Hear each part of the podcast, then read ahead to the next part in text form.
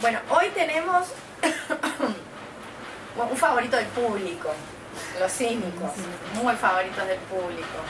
Eh, espero que hayan podido leer el texto de, García Wall, que ya se habrán dado cuenta que básicamente lo que hay en este texto son una serie de eh, registro de anécdotas en torno a eh, este señor, bueno, varios señores, Antístenes, Diógenes de Sinope, en fin, etc. Así que, y que es lo que tenemos conservado al, respecto. O sea, por desgracia no tenemos conservado más que esos comentarios. Pero ese registro, yo estuve pensando, ese registro de las anécdotas sirve en, muchos sentidos incluso para que entendamos cómo funciona esta filosofía que yo les decía que la, vez pasada hablábamos de que están más cerca de lo que sería una secta o una agrupación religiosa o el yoga, o una praxis vital, una práctica de vida filosófica y demás. Por lo siguiente, porque las anécdotas hay que entenderlas en un doble sentido, estas anécdotas referidas a los cínicos hay que entenderlas en el sentido de lo el contenido, lo que la anécdota está queriendo decir, lo que está queriendo demostrar a nivel de contenido, cual máxima, y al nivel de cómo lo está diciendo. ¿Se entiende lo que quiero decir? O sea, funciona, hace una doble operación. Incluso digo más, es tan importante o más importante el cómo se dice algo, porque se habrán dado cuenta que la, el tipo de cosas, los que, están diciendo los cínicos, se parecen a estoicos y epicúreos en algún punto. Las diferencias la verdad es que son mínimas. ¿Dónde está la gran diferencia? ¿Qué es lo que identifica a un cínico? El cómo. Y el cómo tiene que ver con un principio o una metodología de enseñanza que, que, tenían los cínicos. Los cínicos que cabe aclarar que los cínicos no eran una escuela de pensamiento organizada con máximas y preceptos y una sistematización, sino una manera de vivir. Ese cómo es la mordedura cínica. Pero para eso tenemos que ir un poquitito antes a esta cuestión de los perros, por eso muerden. Nosotros conocemos a los cínicos acá en Buenos Aires por una tira cómica que salía en el diario Clarín, allá lejos ese tiempo de Fontana Rosa, que era Diógenes y el linchera. ¿Quién eran Diógenes y el linchera? Era un linchera que tenía su perrito que era Diógenes. Diógenes por este Diógenes, el que ahora leyeron en Diógenes de Laercio. O sea, ese perrito Diógenes se llamaba Diógenes por Diógenes de Sinope. Y se habrán fijado que el perrito siempre tenía un remate, tenía un remate cínico. ¿Se acuerdan del perrito que siempre tenía un, remate cínico? Bien. ¿Y por qué linchera? ¿Por qué elige Fontana Rosa a un linchera para eh, esta expresión de sí mismo, por dos motivos. Primero porque por, la manera en la que vivían los cínicos eh, históricos, los cínicos de este periodo, que ya se habrán fijado que Antístenes es contemporáneo de Platón y Diógenes de Sinope de Aristóteles. Es decir, que hay por lo menos un siglo, es una generación. Digo esto porque Sinope, Diógenes de Sinope, estudia con Antístenes, es uno de los discípulos de Antístenes. Bien, eh, esta lección de Lillera tiene que ver con la manera en la que vivía, esta lección de Lillera que hace Fontana Rosa, tiene que ver con la manera en la que vivían los cínicos en su momento histórico. Es decir, vivían, de hecho, Sinope, Diógenes de Sinope, ¿dónde duerme? Ahora ya lo saben. ¿Dónde duerme? En un barril, en una tina. O sea, resuelve todo su problema habitacional viviendo como el chavo del 8. Sí, pero el chavo del 8, nada tiene un tufillo cristianucci bastante turbio, el chavo. Entonces, tiene una canción, de hecho, me voy a cantar, está la cámara enfocándome, pero tiene una canción tremendamente eh, cristianucci.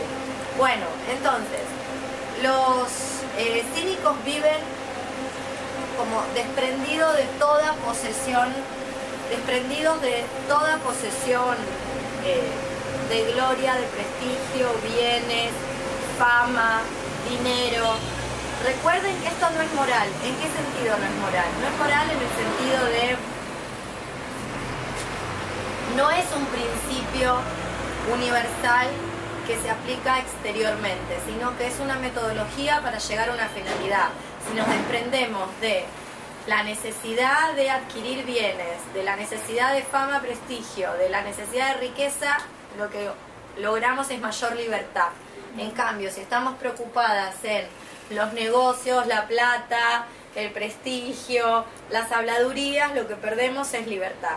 Que es otra manera de decir lo mismo que decían los epicúreos, o sea, cómo se logra la ataraxia, bueno, desprendiéndose de todas esas posesiones. Entonces no tiene que ver con un pacto moral de pobreza o de castidad o una frugalidad que tiene que ver con el martirologio del cuerpo para llegar a hacerlo elevar espiritualmente, sino con cómo evitarse problemas. La función es esa. Por eso decía Diógenes, eh, Antístenes me libertó, porque sé lo que es mío y lo que no lo es. Exacto. Entonces, ni la familia ni los bienes son míos, sino las representaciones imaginativas, porque la imaginación nadie gobierna. Exactamente, y es ahí donde yo puedo obrar, en eso puedo obrar. Puedo obrar y puedo desprenderme entonces de esas ataduras que no tienen ningún valor. Si uno logra llevar, miren, eh, voy a sonar muy hoyo, pero me arriesgo. me arriesgo al momento hoyo del taller. Pero porque posta, hay que ejercitarlo. Si una logra, con cualquier tipo de cosa que esté aconteciendo, hacer ese ejercicio, te das cuenta que nada tiene realmente ningún valor.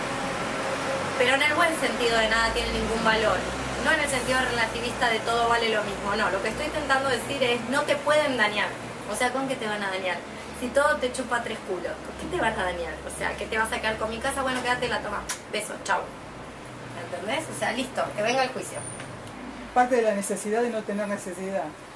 los, los, cínicos tienen... Eh, a, esta palabra cínico le ha pasado una, una serie de cosas similares a las que hablábamos la otra vez de los epicúreos. Ha habido una resignificación de la palabra que para mí tiene que ver con... Eh, una manera poco inocente, exprofeso, de resignificarla para mal, como ha pasado con, antes, los epicúreos, que se los suele leer como hedonistas, cuando están más cerca de una zeta, de un hedonista, un hedonista contemporáneo del capitalismo, alguien que se está todo el tiempo prodigando, a eso me refiero. Lo mismo ha pasado con los cínicos. Cínicos es una mala palabra en nuestro mundo cínico en el mundo de Diógenes de Sinope, el Antístenes, es un terrorista, pero un terrorista es un anarquista. Por eso Fontana Rosa elige un linchera para representar esta dupla de Diógenes y linchera. Porque el anarquismo de principios del siglo XX, ustedes saben que el anarquismo del siglo XX ha tenido muchas corrientes. Una de las corrientes era el anarquismo trashumante, de ahí sale nuestra palabra linchera. Esto lo pueden verificar en un libro hermoso de Osvaldo Baigorria que está gratuito para descargar online, que se llama El anarquismo trashumante. Y ahí Baigorria lo que va a contar son las historias. De hecho, hay una peli, ahora no me acuerdo el nombre, no me acuerdo si se llama igual el libro de más, basada en el libro, en fin, véanla, muy buena, por cierto, un documental de este anarquismo que era anarquismo trashumante. Eran nómades, eran tipos que no tenían nada y que lo que hacían era ataban las pocas posesiones que tenían, que básicamente era una mantita para dormir y un morral con tres cositas como un linchera, con una linga, que es una... La linga, no sé bien qué es la linga, de dónde viene, pero aparentemente es una voz del cocoliche, se está perdiendo el cocoliche, vos no sabés ni qué es, no hay el cocoliche. El cocoliche es una manera de hablar de los migrantes y las migrantes italianas de principios del siglo XX en la Argentina. Como es tan parecido el español y el italiano, nunca aprendieron español, hablaban una mixtura. Y esa mixtura da cosas como el ma que sé, el ma que, sé yo, por ejemplo, ¿entendés? Y estos gestos que son puramente de Italia. Nuestra figura tonal, de hecho, sigue sonando al italiano. Bueno, y hay un montón de palabras que se han ido perdiendo, que son del cocoliche, de esta, de esta lengua que es una lengua, en realidad es un dialecto por peso propio, que es una mezcla de dos lenguas. De ahí viene nuestra palabra linchera. Linchera entonces es aquel que ataba sus posesiones con la linga y se hacía la ruta predicar la idea. Lo que iba era a comunicar la idea anarquista. La idea se le llama el anarquismo. La idea anarquista de la libertad pueblo por pueblo con trabajos ocasionales cuando trabajaba o mendigando. Eran personas muy libres que no estaban atadas a nada. A eso se le llama el anarquismo transhumante y se lo suele confundir con los lincheras. El, el linchera histórico es eso, es un anarquista que vive por fuera de todo. Y vive, ¿Principio del siglo principio, pero sigue la corriente. O sea, siguió, te- hasta el día de hoy podrías rastrearlo, pero sigue principios del siglo XX. Los anarquistas transhumantes son de principios del siglo XX. ¿Vieron esa colección negra y roja de la editorial Anarres? Ahí lo encuentran al librito. Es un librito muy barato. Bueno, entonces, eh, vamos a la cuestión de- del perro y la mordedura pedagógica. En la filosofía cínica entonces está esta metodología de la, la mordedura pedagógica, que es lo que hacen los perros. Pero primero entendamos por qué le dicen perros. ¿Por qué le dicen? O sea, cínico deriva de la palabra perro en griego. ¿Y por qué se le dice perro a los cínicos? Por la valorización de la naturaleza y porque sus delitos naturales los hacen delante de todo el mundo. Muy bien, entonces hay unas características pérricas, por decirlo. Tienen un devenir perro, un devenir animal y un devenir perro. El devenir perro, entonces, una serie de características, ¿no? De este devenir perro. ¿Que son cuáles? Primero que son desvergonzados, después vamos a volver sobre este tema, pero en principio son desvergonzados. Desvergonzados quiere decir que no tienen ningún pudor para ninguna de sus necesidades fisiológicas.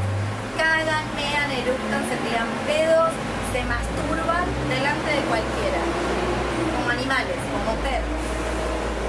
Además, ¿qué características tiene el perro? ¿El perro qué hace? ¿Qué hace un perro específicamente? Esto lo leyeron en Laercio.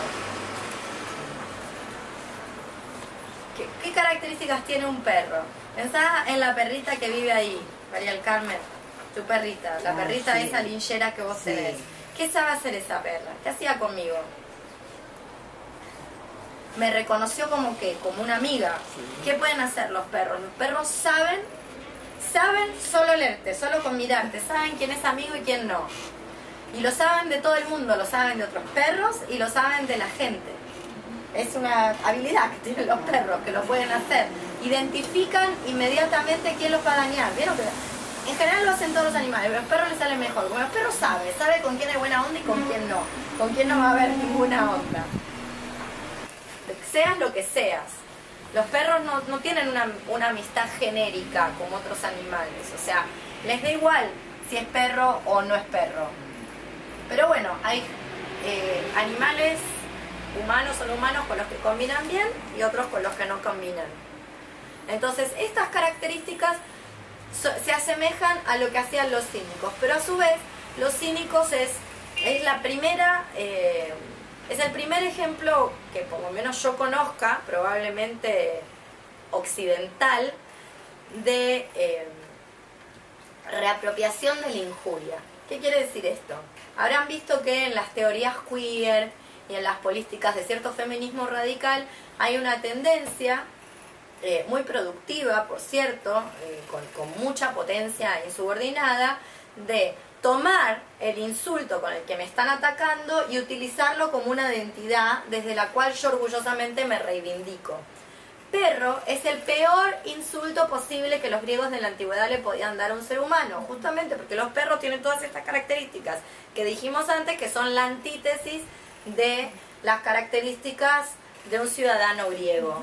Esta falta de pudor, la falta de decoro, la falta de eh, gregarismo y solidaridad por género, por pertenencia a una especie. No son taxonómicos los perros. Los perros se manejan por potencia. Le caíste bien, sos amigo del perro. Le caíste mal, no importa nada. Si sos perro, vaca o caballo, lo que fuera, te ladra. Pero también era una buena, la presencia de ellos eh, señalaban lo que estaba mal. Lo que pasa es que la forma en que lo hacían parecía teatral, pero no era teatral. La Por forma en que lo hacían, ¿qué es? ¿Contra qué? Y contra el sistema, Muy el bien. sistema democrático, Exactamente. democrático entre comillas, imperial. Eso es la democracia, ¿eh? Claro. Eso, es, eso es la democracia. Claro, fue un comentario muy moderno. Una comilla que- moderna le puse, pero bueno. En la modernidad también es eso. Eso es la Y democracia. decirle a los demás, ojo que vos estás saltado del sistema. el sistema Esa que vos mismo democracia. creaste, le decía. Quizás se lo decía de una forma teatral, por eso le decían, este, le decían Sócrates, este, que- decía, bueno, Liam, ¿no? Hmm. Entonces. Claro. Entonces los perros tienen esas características. No se preocupen, siempre vuela una cosita de ahí. Eh, los perros tienen esas características que, que estábamos eh, mencionando, que son contrarias a la cultura, son contrarias a el nomos.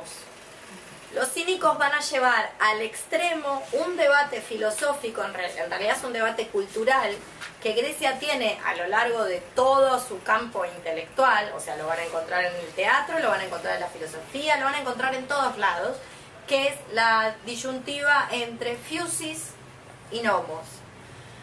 Fusis y nomos son dos palabras muy difíciles de traducir, que usualmente cuando las traducciones son malas o la gente sabe poco de cultura antigua suele traducir como simplemente naturaleza y cultura.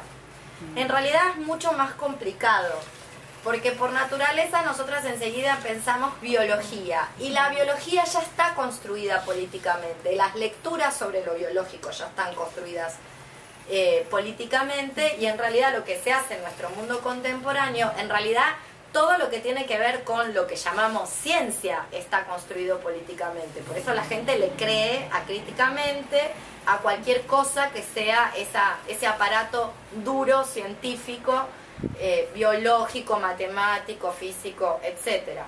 Como para muestra sobra un botón, les voy a mostrar, este, yo sé nada de todos estos temas, soy muy ignoranta al respecto. Lo que pasa es que una puede ser muy ignorante y no ser tonta. La tontera es otra cosa. O sea, puede no saber la diferencia entre un ión y un protón y sin embargo no comer vidrio molido. ¿Se entiende? Como no hace falta saber la composición del helio para eh, no ser tonta. Bueno, entonces como yo, como yo decía, esta para muestra sobre un botón. Se supone que la ciencia nos sacó de este lugar de oscurantismo eh, antropocéntrico. ¿Se acuerdan? Esto que supuestamente pasaba en la Edad Media, que la gente seguía pensando que todo giraba alrededor de la Tierra y noso- no nosotras alrededor del Sol. ¿Y por qué celebramos el Año Nuevo entonces? Que en realidad es un cuarto de giro del Sol. ¿Se dan cuenta cómo seguimos siendo antropocéntricas? Somos tan antropocéntricas. Eh, Estoy dando toda esta vuelta para que entiendan la diferencia entre fusis y nomos, que a los cínicos las vuelve locas. Seguimos, continuamos siendo tan antropocéntricas que festejamos un cuarto de vuelta de sol. Básicamente. Y eso es el fin de un año. ¿Qué año de qué? Por ejemplo, eso podríamos decir como para entender el antropocentrismo. O todo lo traducimos a categorías humanas. Para entender de qué estamos hablando, hay que traducirlo a categorías humanas. Como dice el tonto de Camus, que dice eso. No tenemos manera de entenderlo sin cultura, namo sería naturaleza. Fusis, qué difícil, Paula, traducir fusis y, y nomos. Fusis es naturaleza, de donde sale nuestra mar- maravillosa palabra física. Y nomos se supone que es ley, pero también es eh, lo escrito, pero también es la cultura. Entonces, como para que no reterritorialice un debate esencialista donde fusis es lo que nosotras entendemos por naturaleza, porque yo creo, personalmente soy de esas personas que cree que lo que nosotras llamamos naturaleza es una construcción política antropocéntrica, no es el mundo donde vive la clorofila y el castor, básicamente. Por eso la mujer es una señora que tiene dos ovarios, unas trompas de falopio, un útero. Eso es una mujer. En griego nunca se le ocurrió eso. que es una función social. Y un E es una función social, no un aparato reproductivo. Por eso se puede ocupar esa función social femenina sin tener ese aparato reproductor. De la misma manera que se puede ser mujer sin reproducirse para los griegos. Una etaira, Ah, ¿qué es eso que aparece todo el tiempo? una etaira es Hetera, hetera, nada que ver. Sí, bueno, es la transliteración. En, en griego sonaría más como getaira, suponemos. No sabemos cómo sonaba el griego antiguo. Básicamente eran eh, mujeres. Es un, les tengo que explicar una cosita, que una situación que pasaba en Atenas en el siglo V, porque es un poco dista un poco de, de esta situación cínica, pero que viene a cuento. Eh, viene a cuento también para que ustedes se repiensen un par de cosas, ¿no? Eh, las etairas, en realidad las mujeres todas en Atenas siglo V, porque esto es Atenas siglo V, no funciona en otro, en otro siglo y no funciona en otra geografía, esto es Atenas siglo V. En Atenas siglo V nos vamos a encontrar diferentes tipos de mujeres, ¿no?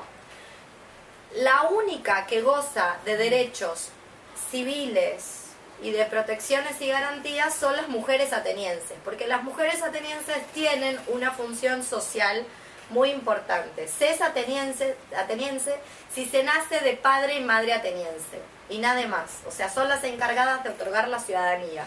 Como pasa con, eh, tengo entendido, quizás estoy mirando fuera del tarro, el judaísmo ortodoxo. Se es si tu madre es. Bien, entonces las mujeres, ustedes habrán visto cuando estudiaron, si estudiaron con el maravilloso Manuel Capeluz, que es toda una porquería y todas esas cosas, o la revista Villiquen, habrán oído hablar del gineceo. ¿Qué era el gineceo? Suena como un Se mujeres. Y de ahí vino ginecología, pero no. no Claro, y justamente, pero todo viene de Guiné.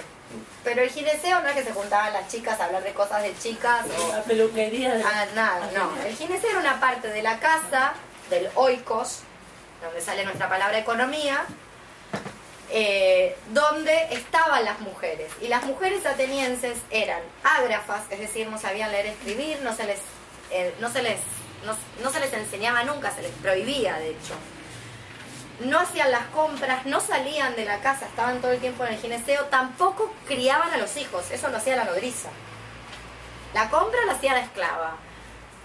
En la urbe, ¿eh? Que en el campo es otra cuestión, pero en la urbe. La, la compra la hacía la esclava o el esclavo. A los hijos los criaba la nodriza.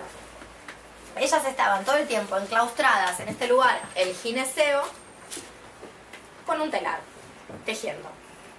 ¿Por qué Te- tejiendo con un telar? Y eso también tiene una razón de ser. La encargada de darle a las mujeres, en realidad darle a los hombres, el telar, fue Palas Atenea, que Palas Atenea, como su nombre lo indica, es la, la patrona de Atenas, que es una diosa civilizatoria y altamente misógina, antimujer.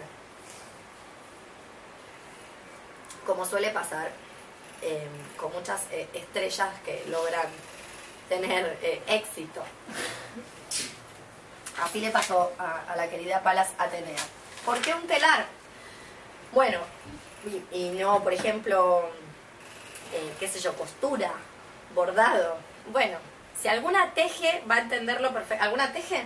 ¿Sabe tejer? Sí. Bueno, en el tejido vos mantenés la mano ocupada, como la costura, pero es mucho menos eh, automático que la costura. La costura es automática, yo puedo estar pensando en la teoría de la relatividad o en las enmiendas y las adendas al modelo de Spinoza de la ética mientras coso. Sí. Con el tejido no, yo me tengo que acordar las vueltas, porque si no me mando una cagada atroz. Entonces, el tejido es maravilloso, mantiene la mano ocupada, si no me toco la concha, y mantiene la cabeza ocupada, si no ando pensando pavadas. Tiene todo. Como tecnología de opresión, tiene todo. Tiene un doble, un doble manejo. Tengo que mantener cuántas vueltas di, qué venía ahora, dónde pasé la lanzadera, qué viene dibujo. Sí. Tenés que estar pensando en eso, no puedes estar pensando en, no sé, cómo hacer la revolución. Tenés que estar pensando en lo que estás tejiendo. Y por otro lado, la mano ocupada. Porque eh, usas las dos manos. Bueno, por eso el, el, el telar. Entonces decía, la mujer ateniense, la que entregaba la ciudadanía, era prácticamente una planta subalterna, receptáculo de semen que estaba ahí para parir ciudadanos y ciudadanas. Pero había otras mujeres. Porque si vos querías tener, vamos, o sea, sí había una gran cantidad, el protocolo sexual era muy diferente al nuestro, no había un protocolo sexual binario donde una tenía que elegir entre ser heterosexual o homosexual, los varones, pero a veces había varones que querían tener una charla un poquitito más agraciada con alguien de lo que, hoy- de lo que hoy llamaríamos el, el género femenino. Y esas eran las etairas. Las etairas, que eso también es un neologismo decirle tairas, no suena así en griego, ¿no? Las etairas eh, básicamente eran mujeres de otras ciudades con cultura, con conocimiento, probablemente que habían recibido eh, alguna una suerte de educación en filosofía, en teatro, en fin, que, que sabían de literatura, sabían, sabían leer, escribir, estaban, eran cultas. Eh, algunas con una gran belleza física y o alguna gran habilidad sexual que intercambiaban sus favores sexuales con gente del alto rango para animar las fiestas, los banquetes, en fin. Eh, ya sea por eh, esa, esa animación que podía incluir tanto sexo como conversación, como, como una escort de alto nivel, básicamente, que no es cualquier cosa, no es simplemente una persona que coge, es una persona con la que se puede hablar de política, eh, que te puede acompañar a algún lugar, que te hace quedar bien, y además con sus propias ideas. Eso es lo que, lo que también traía a colación una, una etaira. Porque Pero se le pagaba, no era gratuito. o hay, o, sea, o hay dos tipos de mujeres o, o no- Hay ¿cómo muchos tipos de mujeres. Estas son las que tienen, eh, no tienen eh, garantías ni derechos, o sea, no les da- de hecho no son atenienses. Para ser una etaira no hay que ser de Atenas. Ahora te voy a contar algo más de las etairas. No hay que ser de Atenas. Pero son las que están en el espacio público y en el espacio político. Y son muy importantes. ¿Y dónde eran de cualquier otra ciudad. La más conocida, la que tenemos mayor conocimiento, porque en Atenas en el siglo V empezó una relación con un prohombre de su tiempo. Ese siglo, el siglo V, se lo suele conocer como el siglo de Pericles. Pericles es un prohombre de Atenas, un ateniense muy importante que fue varias veces estrategos, o sea, general del ejército, en fin, con funciones políticas muy importantes. Pericles tiene una legítima esposa, cuyo nombre no sabemos, porque en realidad nadie puede mencionar a la legítima ateniense más que su propia familia, ni la puede tocar, ni la puede ver, ni nada, viven recluidas. Pero sí sabemos que se pasó 20 años, 20 años, no un día o dos, con una señora que venía de Mileto, Aspasia, que se supone que fue la gran eh, promotora del teatro griego, de la tragedia, lo que hoy conocemos como teatro griego, que en realidad es tragedia ateniense. Que ella la, la sponsoreaba y la que insistió en que eso tenía que existir y que tenía que estar y que tenía que haber esa fiesta cívico-religiosa, la que la promovió. Digo esto de 20 años porque 20, o sea, porque es verdad lo de la gran belleza física de las etairas, pero había algo más, porque 20 años hoy no lo resiste ningún cuerpo. Imagínense cuerpos que vivían hasta los 50, 60 eras muy longevo, o 70 eras Matusalén. ¿Se entiende? Entonces, 20 años de Aspasia, no es que estaba con Aspasia porque tenía el culo parado. O sea, en algún momento se le cayó. Esto fue así. Había algo más que Pericles veía en Aspasia. Y Aspasia fue una persona muy influyente políticamente. Y no fue la única. Entonces, estas mujeres en realidad. eh, que venían de otras ciudades y cuyos hijos no eh, tenían hijos con los atenienses, eh, también eran intrigantes, eran conspiradoras, eh, tenían cargos, no cargos físicos, materiales, pero sí tenían una gran influencia política. Entonces, cuando se habla de que en Grecia las mujeres estaban todas oprimidas, en realidad es hacer una reducción a la mujer ateniense en el siglo V. Eso no es toda Grecia, ni en todo momento. Cada polis tiene su protocolo de género y hay que ver cómo opera. Y dentro de ese protocolo de género de Atenas, las mujeres más recluidas y más, la mayor misoginia ateniense. No hay lugar más misógino que Atenas.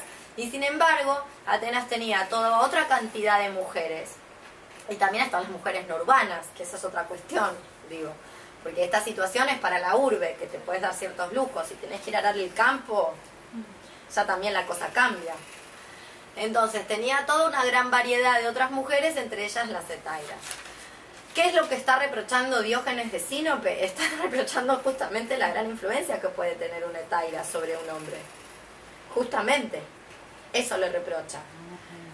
Eh, vas, a, vas a riesgo si emprendes una relación con una etaira, porque puede capturarte por completo. O sea, puede tiene esa capacidad, tiene una capacidad discursiva, eh, de reflexión, de pensamiento. No es simplemente una porné. Porné es la trabajadora sexual. Mira, para decirlo de algún modo, si la trabajadora sexual, la trabajadora sexual autónoma es hoy es una tera, una etaira, Y la porné es una mujer traficada. Entonces, en general eran esclavas, se cobraba muy mal, muchos hombres. En cambio, las autónomas eran estas otras, que también tenían otros vínculos con, con sus clientes, no era simple vínculo sexual. Estaba eso y había del otro, y en algún momento podían llegar a un arreglo como Pericles, que finalmente mantuvo una relación con Aspasia, que vino desde Mileto, porque vino a Mileto porque estaba la plata en Atenas, fácil. Estaba la plata, estaba el prestigio, estaba la, estaba la posibilidad de hacer una carrera. Entonces se fue para Atenas. Bien, entonces volvamos a, esto de la mordedura pedagógica. La mordedura pedagógica es una metodología de enseñanza. Una metodología de enseñanza que tiene eh, por afán conmover, desestabilizar, que es algo que siempre les interesa a los cínicos, desestabilizarte, hacerte sentir una pelotuda, básicamente a eso se dedica el pensamiento cínico, a decir cómo no lo vi, cómo no me doy cuenta. Ahora vamos a hablar por lo menos de una de las anécdotas, que es la anécdota que pinta de cuerpo entero al cinismo y que todo el mundo conoce, que es la anécdota con Alejandro Magno y Diógenes de Sinope y que utiliza esta mordedura cínica, utiliza el sarcasmo y la ironía. La idea es reírte. ¿Por qué la idea es reírte? Porque imaginemos que el mundo, o sea, piensen en qué momento surgen los cínicos. Los, los cínicos surgen ya delante de un proyecto de polis y de democracia que se ha convertido en cualquier cosa y que ha demostrado lo que realmente es, como la nuestra hoy, ni más ni menos. Es un momento para ejercer el cinismo, por eso el cinismo antiguo, el de Diógenes de Sinope y Antístenes y Crates y toda esta gente. Digo, o sea, estamos a la vista de que esto es una cualquieriada, o sea, no es que uno haya teni- haya tenido que creer mucho en la democracia, pero ahora se cae de maduro, se hace evidente que esto es una payasada. Esto es simplemente un, cualquier cosa. Y, y compren el pochoclo, porque la película continúa y esto solo va a mejorar. Solo pueden mejorar. Bien, no pongas esa cara de seria María Carmen, cinismo. De Sinope. Entonces, vos que le devolvés al mundo, no le devolvés esa cara de preocupación.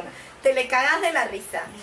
¿Entendés? O sea, el mundo se mira en un espejo distorsionado que piensa que es todo maravilloso, el progreso, la democracia, todo divino. ¿Qué hace el cínico? Se le pone adelante y le dice, no, esto es tu espejo. Y le tira pedos. O sea, como un animal. Le va y le caga, como hacen los gatos. Mi gata hacía siempre eso. Estaba hoy, en un día como hoy, hubiera, estado cagando. Así va. Decir, buen, bienvenidas. Así un poco de mierda. hubiera hecho eso. La gata Anita en este momento hubiera ido a cagar, a echarse un garco, así para todas y todos. Bueno, eso es lo que hace un cínico. Entonces, mediante estas estrategias, mientras la mordedura, mediante la mordedura pedagógica, la ironía y el sarcasmo, lo que hace es desestabilizar y muestra las cosas no como las cosas quieren que sean vistas, sino como son. Ejemplo, va Alejandro, ¿cuál es el epíteto de Alejandro? Magno. Magno. O sea, Alejandro siempre le chifló el moño, por eso después llegó a Dios. O sea, imagínense ese nivel de delirio. O sea, se creyó un dios el pobre santo. ¿Qué santo? Como diría Moria. Bueno, entonces Magno, va Magno, este señor que se hace llamar Magno. Alejandro Magno. Y está ahí Sinope, Diógenes Sinope, tomando el sol. Tomando el sol en una plaza tirado, todo andra- andrajoso, mal vestido. ¿Y qué hace Alejandro? ¿Qué le dice a Diógenes? ¿Qué le dice? Si me tuvieras que pedir una cosa, ¿no? Se ofrece. Tiene un acto de humildad, mira qué santo. Qué, como diría Moria, ¿Qué quieres de mí? qué buena. La- la Sí, sí, tal cual. sí, sí, O pedime lo que quieras, pedime lo que quieras. Como diría Moria, qué, sa- qué bueno, qué bueno, ¿cómo le dice? Qué bueno, nena, qué bueno que seas tan... No, qué santa, ¿no? Como qué bueno que seas tan buena, una cosa así le dice. Bueno, qué suerte, reina, qué suerte que seas tan buena. Bien, eso le dice, básicamente, Sinope. Entonces está ahí tomando el sol, viene Alejandro y dice que le puede pedir lo que quiera. ¿Y qué le demuestra? ¿Qué, qué le dice? Diógenes. Que se aleje, que... Que se mueva, que le tapa el sol. Bueno, ese es el contenido. Pero ¿qué le está mostrando? Ese contenido es como un aforismo. Los aforismos tienen muchas lecturas. Eso es como la lectura literal. Pero ¿qué le está mostrando? La es falsa. Porque él es tan magno que se atreve a tapar el sol. Y creerse humilde porque ofrece ayuda cuando se está poniendo...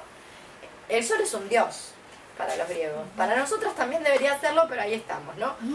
Bueno, entonces, es un dios. Entonces se pone delante de un dios, un humano. O sea, eso es un acto... Los griegos no tienen pecados, pero tienen un crimen máximo que se llama hubris, la desmesura. Un acto de hubris galopante. ¿Cómo va a venir a taparme el sol? Va a estar tapando el sol y se hace el humilde. Bueno, eso es lo que encierra eso. Ese- esa mordedura no es simplemente humillarlo, porque no es, no es el maltrato por el maltrato mismo. Eso es lo que la gente no entiende de los cínicos. No es el maltrato por el maltrato mismo.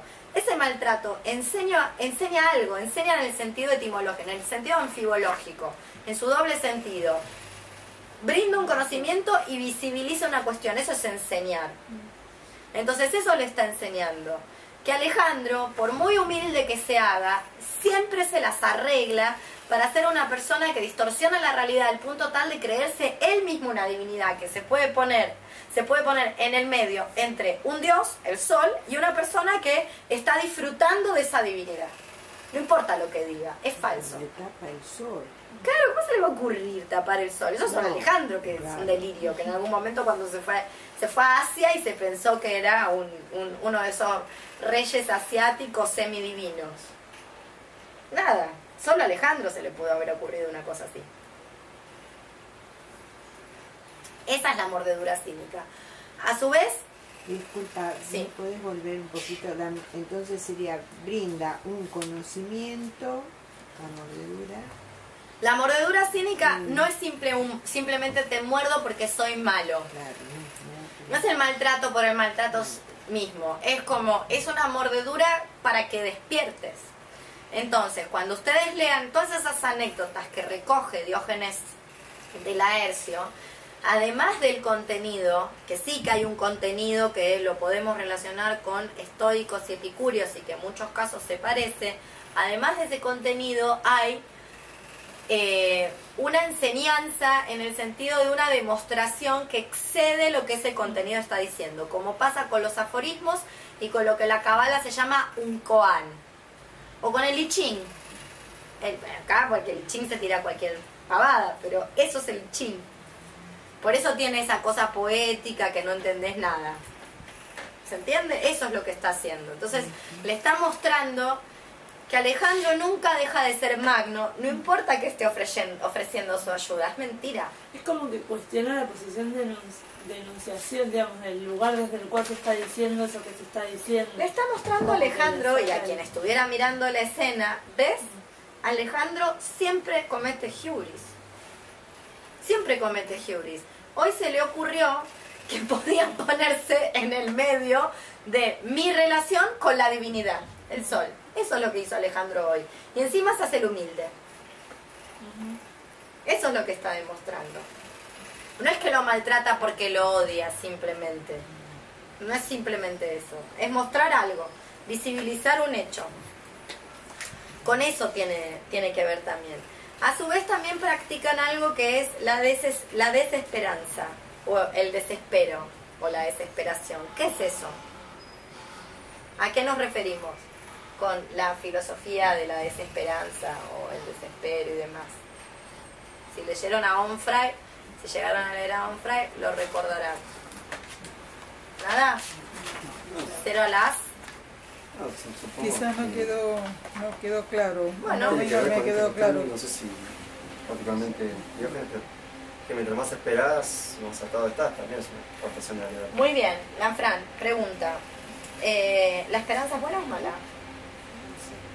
Chan, chan, chan, chan. problema. Problema de decir bueno o malo. Es un problema decir bueno o malo, pero Sí. ¿es deseable o no? No, en este caso no, No, ¿por es deseable porque no, no es ver las cosas como son. Bueno, entonces vayamos al mito. ¿Conocen a Hesíodo? Hesíodo es un poeta del siglo VII antes de Cristo que escribe, por lo menos tenemos conservados dos libros. Uno es la Teogonía. Y ahí en Teogonía van a encontrar el mito de Pandora. ¿La conocen a Pandora? Sí. ¿Quién es Pandora? Que no era una caja, ¿sabías? Era una ánfora. Pero lo que pasa como nadie sabe que es una ánfora, digamos, ponerle, ponerle caja. Básicamente, una ánfora está más cerca de un termo que de una caja. Sí. Es una jarra donde hay líquidos en general. Pero ahí, eh, o sea, lo que ella dice, Es una, se sirve en líquidos en una ánfora. Lo que pasa es que nadie sabe que es una ánfora y dijeron, bueno, ponerle caja que eso lo va a entender todo el mundo. Pero por eso te digo, está más cerca de un termo que de una caja. Bueno, es la primera mujer que los dioses le dan a los seres humanos. Los seres humanos vivían con los dioses. Esto les va a sonar ligeramente conocido. A Jesucito y toda esa cuestión en la que la gente cree, habría que recordarles que en el siglo VII antes de Cristo a un señor llamado Hesíodo ya había escrito algo como que se parecía mucho, con sus diferencias, pero el mi tema es el mismo. Mi tema es, según Levi Strauss, la mínima unidad en la que un mito se puede descomponer para analizar. Como fonema es la mínima unidad en la que se puede descomponer una palabra para analizar. El mi tema es el mismo. Básicamente los seres humanos vivían para mí, bien. Eh, los seres humanos vivían con las divinidades y comían lo que comían las divinidades. Básicamente estaban regias ahí todos los seres humanos, chupando ambrosía, rascándose el higo divino. Y vino este Prometeo, que después hay unas lecturas muy simpáticas de Prometeo, con el primer humanista, un tarado a cuerda. Siempre hay un chabón que arruina todo. Esto también es algo que hay que extraer de Hesíodo. Siempre hay un pelotudo que la caga. La estamos pasando genial y nunca falta el tarado que la caga. La caga y que, cómo la caga queriendo zarpar a los dioses. Un pelotudo, no hay otra palabra, no hay otra manera de explicar este mito. Porque hay que ser muy pelotudo. Los dioses, por eso son dioses, son omnipotentes, omniscientes y omnipresentes. Es decir, se enteran. Hay manera, no hay manera, no se puede ser tan idiota. Bueno, ahí va la gente. En fin, entonces Prometeo no es la, no es la excepción a la regla. Entonces ya cansado Zeus de todas las pelotudeces, no viene acá a cuento, es muy largo, pero todas las pelotudeces que, que hacen los seres humanos, la la la, le dicen, bueno, los voy a castigar. Momento misógino de Sio les da una mujer. El momento misógino es siódico. Les da una mujer como castigo. Me han dado una isla a pelearse entre ellos. Eso hubiera sido un buen castigo, pero una manga de tarado. Bien, entonces. Pandora, la de muchos dones. Eso quiere decir Pandora. Tiene una insaciable curiosidad, Pandora. Y entonces destapa el ánfora donde están todos los males. En el ánfora donde están todos los males está la esperanza. Entonces está clarísimo lo que quiere decir ese mito. La esperanza es una mierda. Por eso los cínicos practican la desesperación. No hay que esperar. A su vez la esperanza tiene que ver con la reterritorialización del ideal. Porque yo espero que algo sea de una determinada manera es porque lo estoy confrontando con un cierto ideal de cómo deben ser las cosas. Y las cosas no son de cómo deberían ser, son como son, punto. Entonces, los cínicos practican el arte de la desesperanza, que es básicamente no esperar nada, no temer, no tener miedo. Donde sale la frase que después se convierte en un estandarte medieval de, los cruzados, que es ni esperanza ni miedo o sin esperanza ni miedo, que es Nec spe nec metu. Bien, ahí va, se va configurando un trabajo filosófico que eh, consiste en develar y descubrir, o sea, develar, quitar el velo de la superstición y la superchería mediante esta desesperanza, que es básicamente una desconfianza a todo esto que decía antes Gaby de las ilusiones que una solita se va creando, bueno, con ayuda, ¿no? Por supuesto, Claro. y que lo que no permiten es eh, permiten la libertad. Por eso el cínico lo que hace es desestabilizar. En realidad se esperó solamente cosas de uno mismo, no de los demás. Tiene Exactamente. que ver con ese desapego. Por eso el autogobierno, el dominio de sí mismo, y estar Exactamente. listo para los embates que vengan. Porque Exactamente. teniendo esperanza uno los embates no los ve venir o, o O esculpir la propia existencia, por eso no tienen nada los cínicos, porque no necesitan nada más, porque van esculpiendo la propia existencia como una obra de arte. Ese es el verdadero imperio sobre sí mismo. Esta idea de que la propia existencia se va esculpiendo como una obra de arte también la van a encontrar en los estoicos. De hecho, Séneca en Cartas a Lucilio tiene una famosa frase que es omnia mea mecum sunt, que quiere decir básicamente todo lo mío, todas mis cosas están conmigo, es decir, las portan el cuerpo. como ven, son materialistas.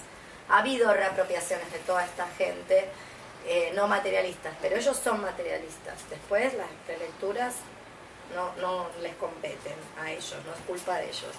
Bueno, y hay, por lo menos, Onfray va a decir, bueno, hay cuatro principios que gobiernan el pensamiento. Estas son las técnicas, ¿no? Y hay cuatro principios que, que gobiernan las prácticas cínicas, que son las siguientes. Al suelo, al suelo, a la tierra, a la nacionalidad se le opone el desarraigo, el desapego. A la patria, el exilio. A la raza, la mezcla, la hibridización. Y a la sangre, la razón. Estos son como los principios cínicos que gobiernan. Eh, y que permiten de esta manera destruir las ilusiones en torno a la civilización que ya se ha probado errada. Y una civilización que se apoya en convenciones, esta es otra traducción, la convención es otra traducción del nomos, y en la ilusión. O sea, otra manera de traducir nomos puede ser convención, lo que es por, lo que es por convención. Por convención es porque acostumbramos a hacerlo. Siempre están esas historias, yo nunca me las acuerdo bien, pero esas historias de, por ejemplo, de cómo, eh, cómo se crea un dogma. O sea, ¿cómo se crea un dogma? Bueno, entonces había una razón por la cual no se comía cerdo.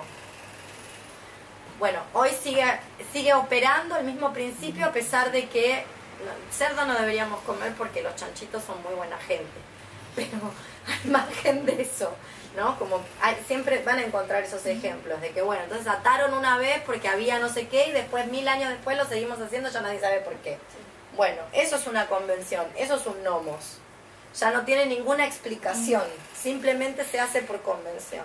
Entonces, la civilización se apoya en esas convenciones y en el conformismo. Vamos a los ejemplos contemporáneos. O sea, si no nos quedó claro que votar no tiene ningún sentido con Macri, no nos va a quedar nunca más claro. O sea, no puede ser más claro. Que dijo cualquier pavada, o sea, no, no paran de aparecer las capturas de lo que dijeron en campaña, es toda mentira y además eran como la misma persona, era como un holograma. Son, eran los tres iguales. No quiero decir, no quiero parecerme del caño diciendo pavada, pero básicamente, ¿no? Entonces, si no nos queda claro que eso es toda una ilusión y que lo estamos haciendo repetitivamente porque estamos acostumbradas y eso ya se fetichizó, no nos va a quedar nunca más claro, que no tiene ningún sentido.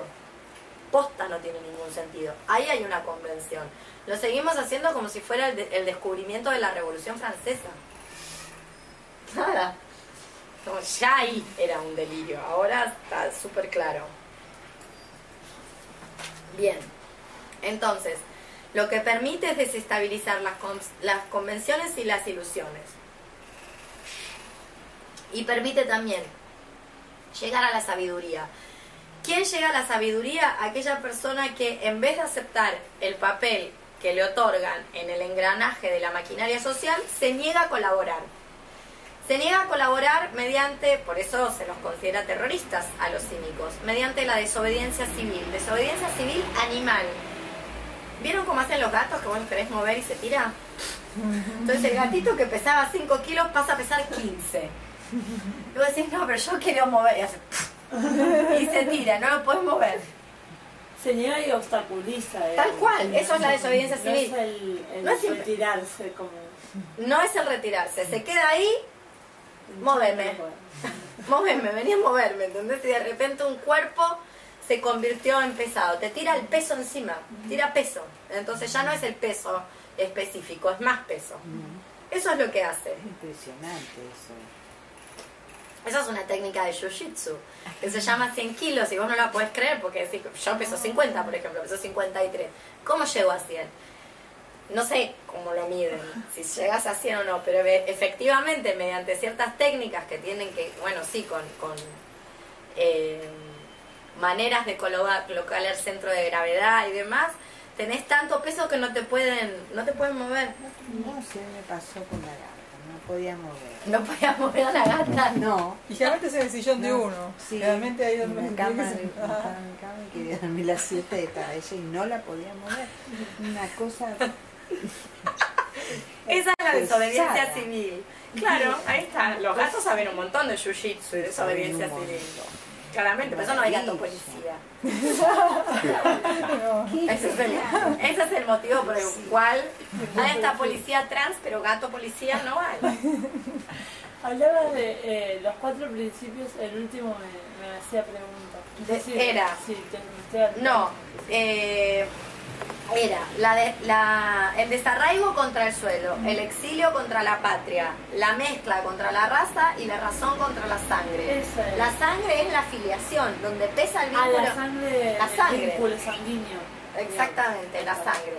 La sangre por vínculo sanguíneo, también la sangre por la ira. Ajá. Ambas. como las. Exactamente, ahí hay que oponer la razón, no tiene ningún sentido. Eso es lo que diría. Le busca el sentido, a ver si, si hay un sentido razonable. Mm. Si se fijaron en los comentarios, en las anécdotas que registra Laercio, verán que hay un montón que tienen que ver con no estás utilizando la cabeza, estás pensando erradamente. Bueno, a eso se refiere. Y tam- o sea, tiene, yo por lo menos, lo leo eh, con una polifoni- como polifónicamente esta idea de la sangre. Porque también tiene que ver eh, con todos los procesos pasionales que, a los cuales te arrojas irracionalmente, sin pensar, perdés la cabeza. El, el hay un, un prim- no sé si es el primero, porque debe haber otros, pero hay un prim- a mí me gusta señalarlo como el primer cínico contemporáneo. ¿Quién es?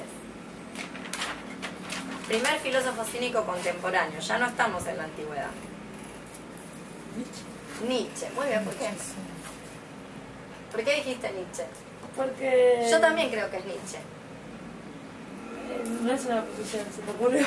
¿Por qué se te ocurrió? Está No conozco perfecto que muchos filósofos No hace falta conocer mucho, pero ¿por qué Nietzsche? ¿Por qué dijiste Nietzsche en los Porque me sentí una pelotuda cuando lo leí. Dije, ah, mira. Bueno, Nietzsche Me tiene, gustó eso, tiene algo de. de tiene un eso. proyecto Nietzsche, que es el, la transvalorización. O sea, Algo, así pasó. por un lado, transformar las fuerzas del resentimiento en nuevos valores, valores más potentes, más enérgicos y demás. No hay que subestimar nunca las fuerzas del resentimiento que te llevan a cualquier lado.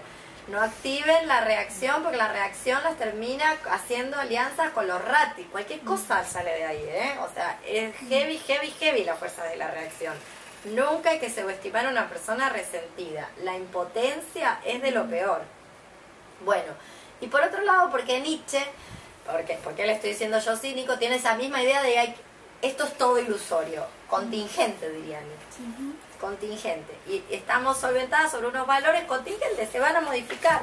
Y estos valores contingentes no son los que más fortaleza le dan al cuerpo, no son los valores vitales, por el contrario, tenemos, eh, vivimos en una sociedad de esclavos, es una sociedad esclavizada. Por eso hay todas estas cosas como envidia, resentimiento, reactividad.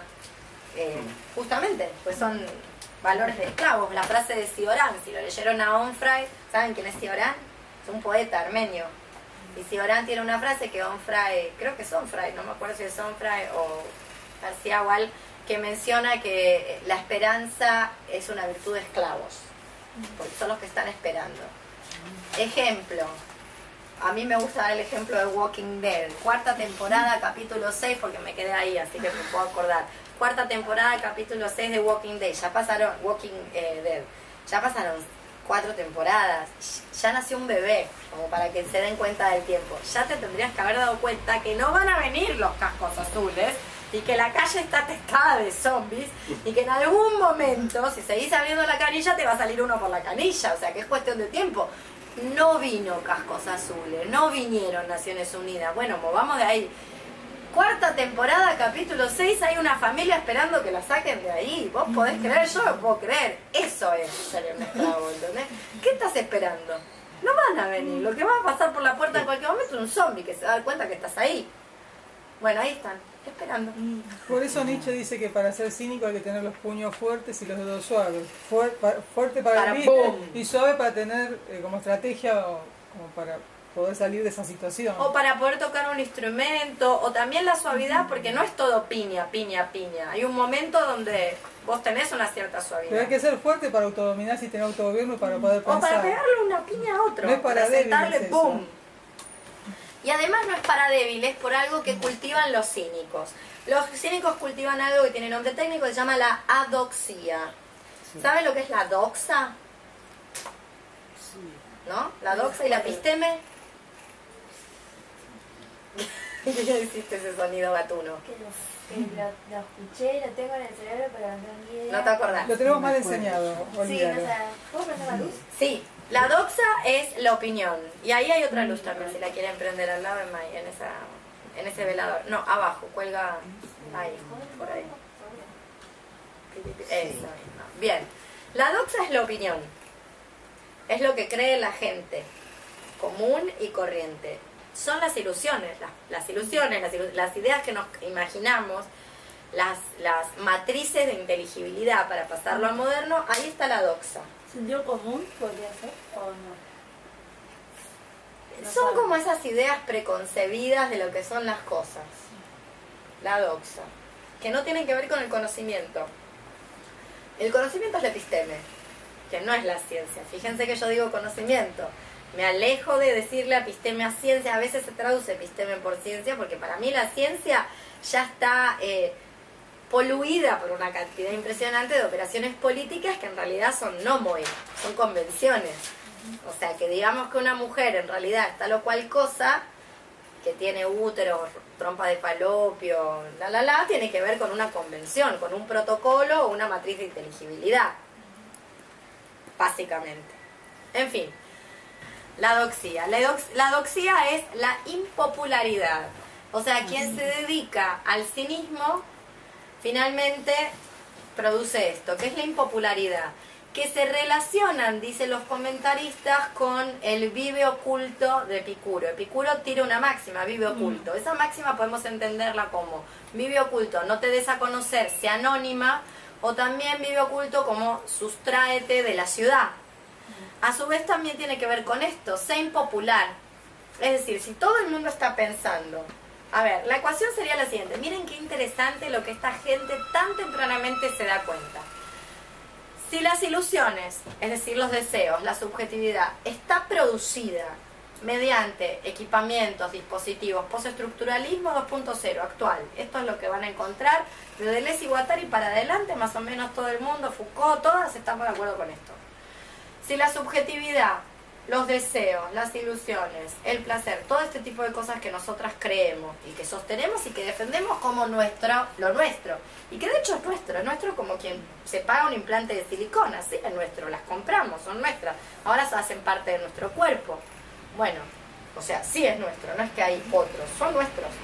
Todos estos deseos o subjetividades, eh, en realidad, pueden ser producidas mediante una serie de dispositivos, entonces lo que conviene es alejarse de eso. O sea, si, para decirlo mal y pronto, si ustedes ven que todo el mundo quiere casarse y tener hijos, bueno, paren la pelota, desconfíen de eso.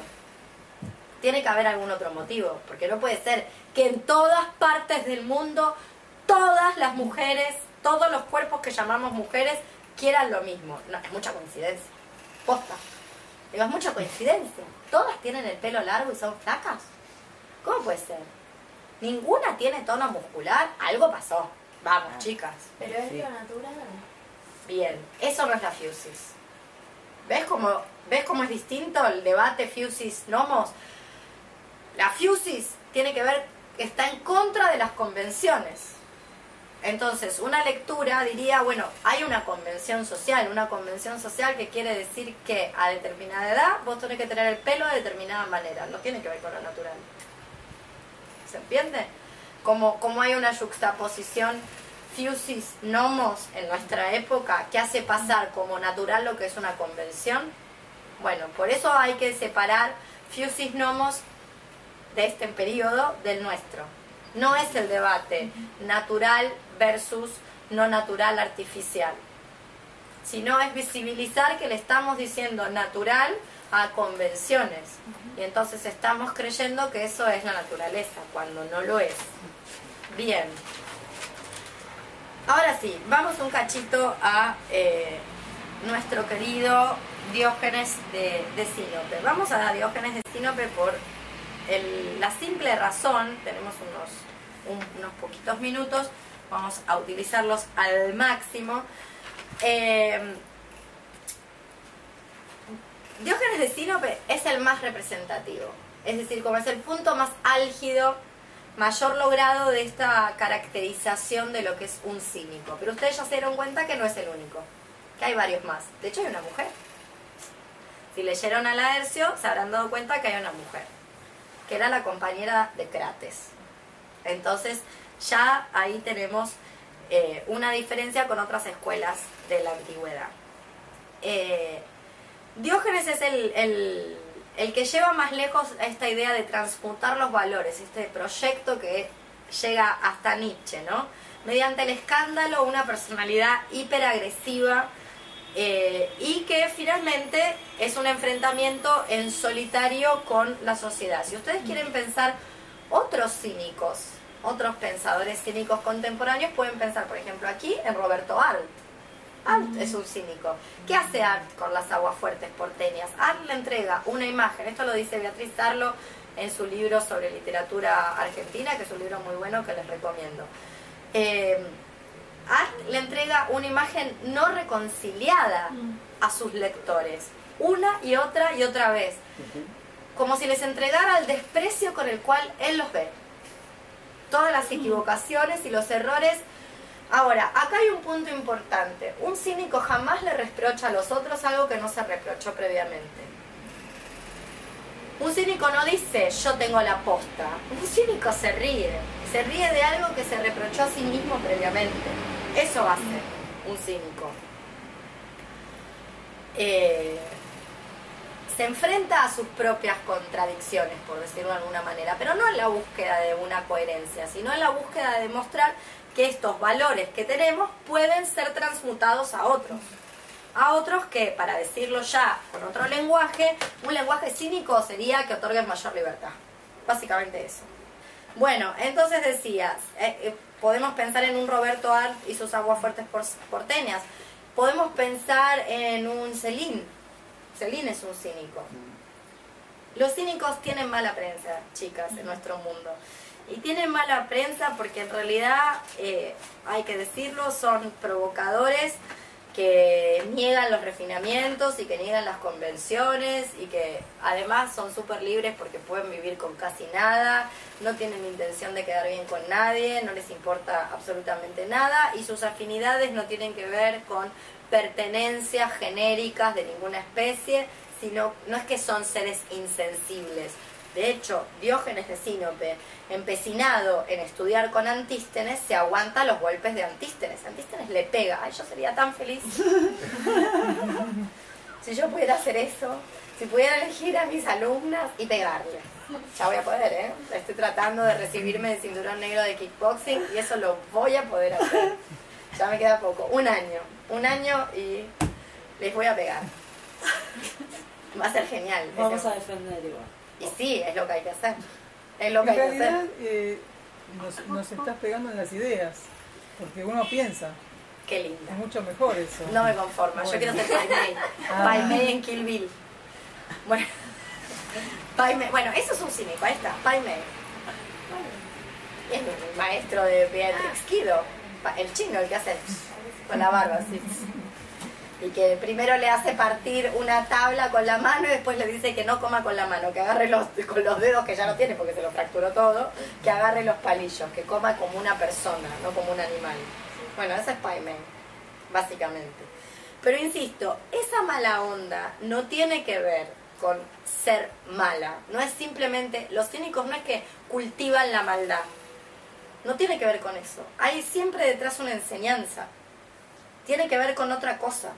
Y algo del vínculo, o sea, vos hablas de la amistad en el cinismo, algo de ese vínculo tolera esa forma de, digamos, entre los cínicos, para decir una forma que yo me lo imagino, entiendo que no sé si, pero entre los cínicos hay como esa forma de, de, de desafío, de mordedura cínica entre ellos, como se puede ser tolerada como... Tiene que ser siempre tolerada. ¿En qué sentido? En que, como te decía Epicuro antes, y viste que esto es algo que, que todos los filósofos inteligentes, podríamos decir, lo cultivan, poder ser amiga supone poder ser enemiga. ¿En qué sentido? En el sentido de poder aceptar la objeción o la burla o el escarnio o lo que tengas que hacer. Y también en el sentido de eh, solidarizarte con las enemistades de tus amigas. Es, para decirlo mal y pronto, es casi imposible tener una amistad con alguien que tiene amigos, no que eh, con los que tu cuerpo no combina, pero que no te toleran y te hacen la vida imposible. Eso no es una verdadera amistad. ¿Se entiende lo que quiero decir? O sea, no es que las amigas de mis amigas son mis amigas, eso es falso. Lo que no, no funciona así, pero sí que hay un pacto de no hostilidad. ¿Entendés? Si, del- si, las amigas de mis amigas están tirándome piedras y cascoteándome el rancho, bueno, eso no es una amistad. Porque una verdadera amiga no te cascotea el rancho de la otra amiga. Si no le interesa porque le parece una pelotuda, simplemente no participa en eso. ¿Se entiende cómo, cómo funciona? Bueno, eso es lo que está condensado en esa idea de la amistad supone riesgos. Y que para ser amiga hay que poder ser enemiga y que una verdadera amistad es aquella que se puede poner en riesgo. Ese es el ejemplo. Pero algo de, digamos, de, de esta, como esto, este cuestionamiento desde el cinismo se, se da entre la, en, la- en el marco de la amistad, digamos, sin sentirlo como un cascoteo, digamos, sino como un- Los cínicos te pegan. Esto es así. Pues Los sí, cínicos te muerden la boludez, pierna. Como un perro, te muerden la Claro. pierna. Está en vos no ofenderte. Ahí está, no se siente. La, la persona que es inteligente no se ofende. Perfecto, listo, eso es. y se va a pensar. Y la que no, queda tonta. La que dice, eh, ¿por qué me trata así? Y hay otra cuestión que no la dijimos, pero hay que mencionarla. No hay nada más subestimador que tratar a la gente bondadosamente. La bondad Mm. es un mecanismo de subestimación total. Porque uno ya tiene cierta edad. Eso no quiere decir tratar mal porque sí. Los cínicos no tratan mal porque sí le entregan al mundo una imagen no reconciliada, le entregan al mundo una imagen que no quiere verse, el mundo quiere verse en un espejo distorsionado donde se ve maravilloso. La gente no quiere decir, soy un idiota que creo en la votación, no quiere decir eso, quiere sentir que empujemos todos juntos, nos va a ir bien, que nos va a ir bien, nos va a hacer mierda todo. Y, si hubiera, y siempre nos van a hacer el mierda. bien común, ¿Eh? el bien común. Esa es la gran... A su vez, el cinismo tiene una característica que, o sea, todas estas, todas estas técnicas permiten eh, algo que en realidad también lo tienen las otras escuelas, que es poder lograr una conversación con una misma, poder conversar con una misma. Por eso el pensamiento cínico se reprocha a sí mismo lo que después va a reprocharle a los demás. Por eso hay quienes dicen que en realidad es una disposición vital, no una escuela de pensamiento, sino una manera de vivir. Eh, todas estas renuncias no tienen que ver con mortificar el cuerpo, no es la impopular, la impopularidad no es un objetivo en sí mismo, es una consecuencia que se paga por la libertad, por la libertad de poder expresar lo que una crea. Bien, ¿qué vamos a hacer la próxima? Alguna que otra cosita de Onfray quedó, muy poquito, así que a mí me gustaría que le agreguen Onfray, si no lo leyeron, así léanlo rápidamente, abuelo de pájaro alguna cosita más vamos a decir de Onfray y vamos a pasar a los estoicos. Los estoicos que son mis favoritos porque son los que pueden aguantar todo. Así, sin chistar. Bueno, vamos a leer a Epícteto. Epícteto que tiene un manual para la vida feliz. Yo recomiendo de Epícteto la traducción de Pierre Adot. Y hay un libro muy bonito que es inconseguible en la Argentina, excepto que quieran pagar un millón de dólares, que es, o que se los traiga alguien de afuera, que es de la editorial Errata Naturae. Pero cualquier traducción de Pícteto va a servir. Adelante, cuando se toman las vacaciones, leen todos los pensamientos. Pero para que vean el estilo estoico. Son muy diferentes los estoicos. Muy diferentes en su tono, en su tono de voz y en su manera de enseñar. Son gente adusta, seria, muy seria. Eh, así que bueno, fíjense estos dos, Epícteto y Marco Aurelio. Bien.